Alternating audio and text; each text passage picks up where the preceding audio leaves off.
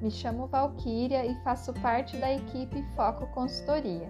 Hoje estamos iniciando o nosso podcast semanal, Foco na Informação, e falaremos sobre a temática inteligência emocional.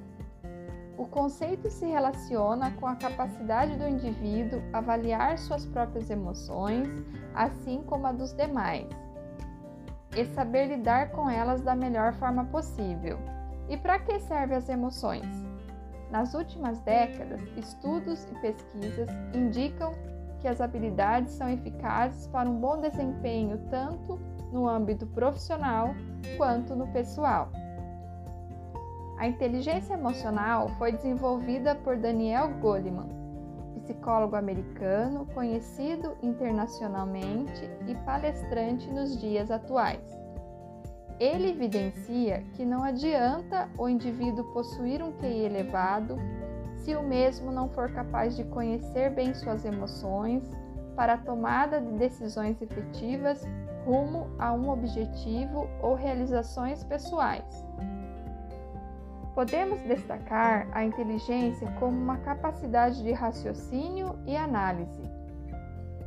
Já se tratando do lado emocional, fica em evidência as emoções primárias, sendo elas alegria, raiva, medo, tristeza e nojo, que são mais difíceis de controlar. Basicamente, a inteligência emocional é entender na prática que a pessoa tende a estar ciente que as emoções nos impulsiona ao nosso comportamento e influencia pessoas, tanto positivamente quanto para o lado negativo. Por isso, é tão benéfico que o ser humano necessite de um aprendizado para gerenciar melhor suas emoções. Existem cinco fatores que determinam a inteligência emocional. Se trata da consciência, autocontrole, motivação, empatia e habilidades sociais.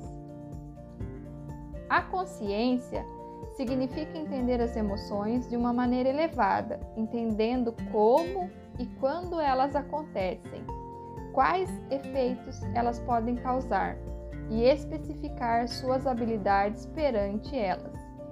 O autocontrole assume as responsabilidades de forma íntegra, despertando seu desempenho e atitudes.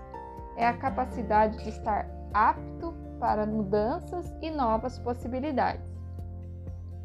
Motivação é a habilidade de manter um foco com nível de excelência na administração e gerenciamento de seus afazeres, o que se preza a gerar movimento, comprometimento e otimismo nesta etapa. Empatia é a capacidade de nos sensibilizarmos com o sofrimento do outro, reconhecer o lugar do outro se colocando dentro deste próprio contexto, sem o ato de julgamento, aceitando as diferenças. Habilidades sociais procede exercer uma comunicação de qualidade assertiva, saber administrar os conflitos da melhor forma possível e manter a prática da colaboração com o outro. É importante destacar que as habilidades sociais é algo adquirido e vamos ao longo de nossas vidas desenvolvendo e aprendendo por meio de interações. Então, quanto mais competentes somos ao interagir um com os outros, mais próximos ficamos de preservar ou melhorar a autoestima de ambas as partes, mantendo a qualidade da relação com as pessoas e a capacidade de alcançar nossos objetivos.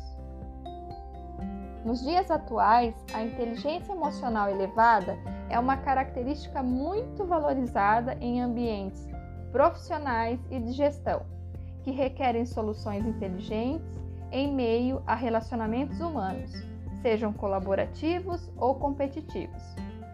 A Foco Consultoria finaliza esse podcast com a dica de que, para desempenhar a inteligência emocional, o acompanhamento profissional da psicologia pode ajudar a resgatar e administrar esse movimento e auto-monitoramento. Então vamos praticar? Boa semana a todos!